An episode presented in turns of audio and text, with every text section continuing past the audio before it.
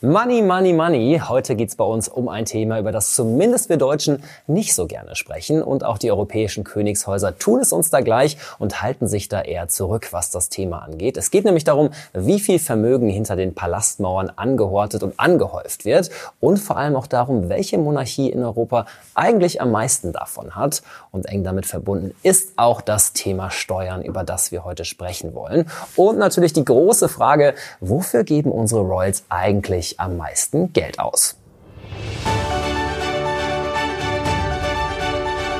Palastgeflüster. Und was wäre Palastgeflüster ohne unsere bunte.de Royals-Expertin Larissa Jäger? Schön, dass du da bist. Hallo Tom. Jetzt reden wir alle zwei Wochen über die Royals und oftmals geht es ja auch um Kritik an, vor allem auch dem Lebensstil der Royals, den teuren Luxus, den äh, die Royals weltweit leben. Heute das Thema Geld und Royals ganz explizit. Kannst du es für uns so ein bisschen einordnen? Ja, es ist ein zweischneidiges Schwert, denn auf der einen Seite haben die Königshäuser Europas natürlich eine jahrhundertelange Tradition. Sie sind verantwortlich für sehr viele nationale Feiertage. Sie haben hunderte von Schirmherrschaften. Sie tun viel Gutes. Sie haben viele Wohltätigkeitsorganisationen. Und wir bei Palastgeflüster und bei bunte.de lieben natürlich die Royals. Wir sind fasziniert von ihnen. Auf der anderen Seite kann und soll man nicht außer Acht lassen. Natürlich kostet es sehr, sehr viel Geld, eine Monarchie aufrechtzuerhalten. Und natürlich ist da auch die berechtigte Frage, brauchen wir das noch? Ist das noch zeitgemäß? Ist das etwas Modernes, was wirklich zwingend notwendig ist? Denn es ist nicht von der Hand zu weisen, die Königshäuser finanzieren sich vor allem auch durch Steuergelder. Auf der anderen Seite zahlen aber nicht alle Royals Steuern. Das heißt, es polarisiert ganz einfach, vor allem jetzt, wo wir wahrscheinlich gleich über konkrete Zahlen sprechen werden. Und genau darüber wollen wir sprechen, nämlich konkrete Zahlen. Wir schauen diesmal nur auf die Königshäuser in Europa. Wer hat denn am meisten Geld? Ja, auf Platz eins, das dürfte wenig überraschend sein, liegen die Briten. Großbritannien, das britische Königshaus, soll über ein Vermögen von ungefähr 115 Millionen Euro verfügen. Auf Platz zwei liegen die Niederländer. Hier sprechen wir von circa 51 Millionen Euro. Weiter geht es mit Norwegen. An die geht sozusagen Bronze. Hier sprechen wir von 28 Millionen Euro. Sehr überraschend finde ich das Großherzogtum Luxemburg auf Platz vier mit 19 Millionen Euro. An fünfter Stelle ist Dänemark mit 16 Millionen Euro. Dann kommt Belgien auf Platz 6 mit 14 Millionen Euro. Platz Nummer 7 geht an Schweden mit 13 Millionen Euro. Und zuletzt gibt es noch die Spanier mit circa 8 Millionen Euro. Diese Zahlen habe ich mir natürlich nicht selbst ausgerechnet. Es gibt eine Erhebung vom britischen Guardian, die im Jahr 2023 veröffentlicht wurde und daraus stammen eben die gerade genannten Zahlen. 115 Millionen Euro. Damit sind die Briten nicht nur das reichste Königshaus, sondern eben auch das berühmteste ja eigentlich. Was können wir denn noch sagen, abgesehen von dieser verrückten Summe von 115 Millionen Euro, über die Finanzsituation bei den Briten? Wir wissen tatsächlich noch ein bisschen mehr, 115 Millionen, du hast es gerade angesprochen. Von diesen 115 Millionen trägt Charles 100 Millionen bei. Er bekommt pro Jahr eine sogenannte Sovereign Grant Pauschale, die durch öffentliche Steuergelder finanziert wird. Also davon haben wir schon mal einen großen Betrag von diesen 115 Millionen Euro. Viel interessanter ist aber das private Vermögen von Charles, denn das übersteigt diese 115 Millionen Euro fast um das 20-fache. Charles soll ein Privatvermögen von zwei Milliarden Euro besitzen vorwiegend zusammengehäuft sozusagen durch Juwelen, durch Immobilien, durch Kunstgemälde und eben auch durch anderweitige Investitionen. Und auch noch ganz interessant zu wissen, nach dem Tod der Queen im September 2022 ist das komplette Vermögen der Queen auf Charles übergegangen und er hat keine Erbschaftssteuer auf dieses Vermögen bezahlt. Und da sprichst du auch schon ein Thema an, äh, genau dieses Steuerthema. Du und ich verdienen weitaus weniger und zahlen brav unsere Steuern. Bei den Royals ist das nicht immer so. Ne? Trotz so einem Riesenvermögen, zwei Milliarden, du hast es gerade gesagt, zahlen die Briten denn wirklich Steuern? Die Briten zahlen, wie gesagt, keine Steuern. Wer auch keine Steuern zahlt, sind die Dänen und auch nicht die niederländischen Royals. Die Belgier, Philipp und Mathilde, die zahlen aber Steuern und bilden eine Ausnahme. Wir sprechen hier natürlich vor allem von Einkommenssteuer und eben auch von der gerade genannten Erbschaftssteuer. Wir sprechen hier über hohe Millionenbeträge. Aber jetzt ganz konkret, wie kommt der Reichtum der Königshäuser abgesehen von der öffentlichen Finanzierung zustande? Da sind auf der einen Seite natürlich Immobilien. Wir sprechen von Palastbauten, von Schlössern, von Cottages. Und die Royals bekommen auch sehr viele sehr teure Geschenke. Berühmt sind hier natürlich vor allem Antiquitäten.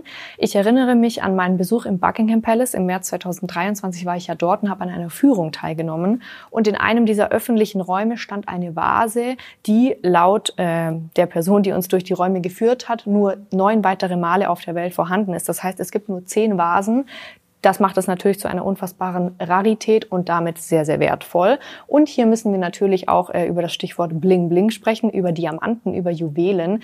Die britische Königsfamilie ist im Besitz der drei seltensten, größten und damit natürlich auch teuersten Diamanten der Welt, der sogenannten Cullinan-Diamanten.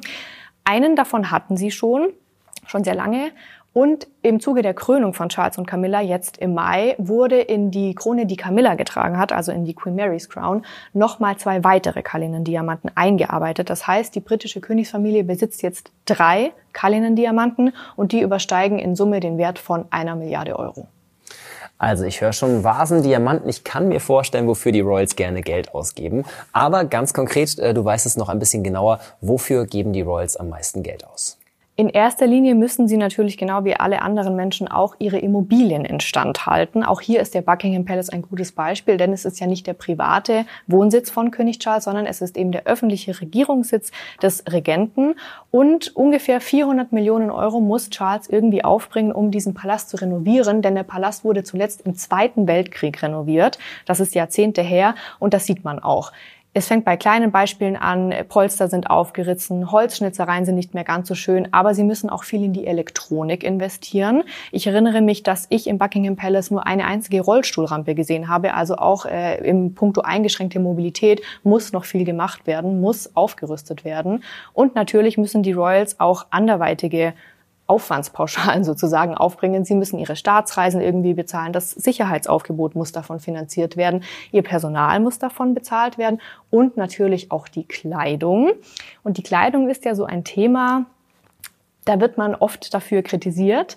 Kate, auch Letizia oder auch Mary finden da aber eigentlich äh, eine ganz gute, ein ganz gutes Mittelmaß. Sie tragen nämlich natürlich auf der einen Seite auch sehr, sehr teure Designer. Kate liebt Alexander McQueen. Sie hat auch in Alexander McQueen geheiratet damals.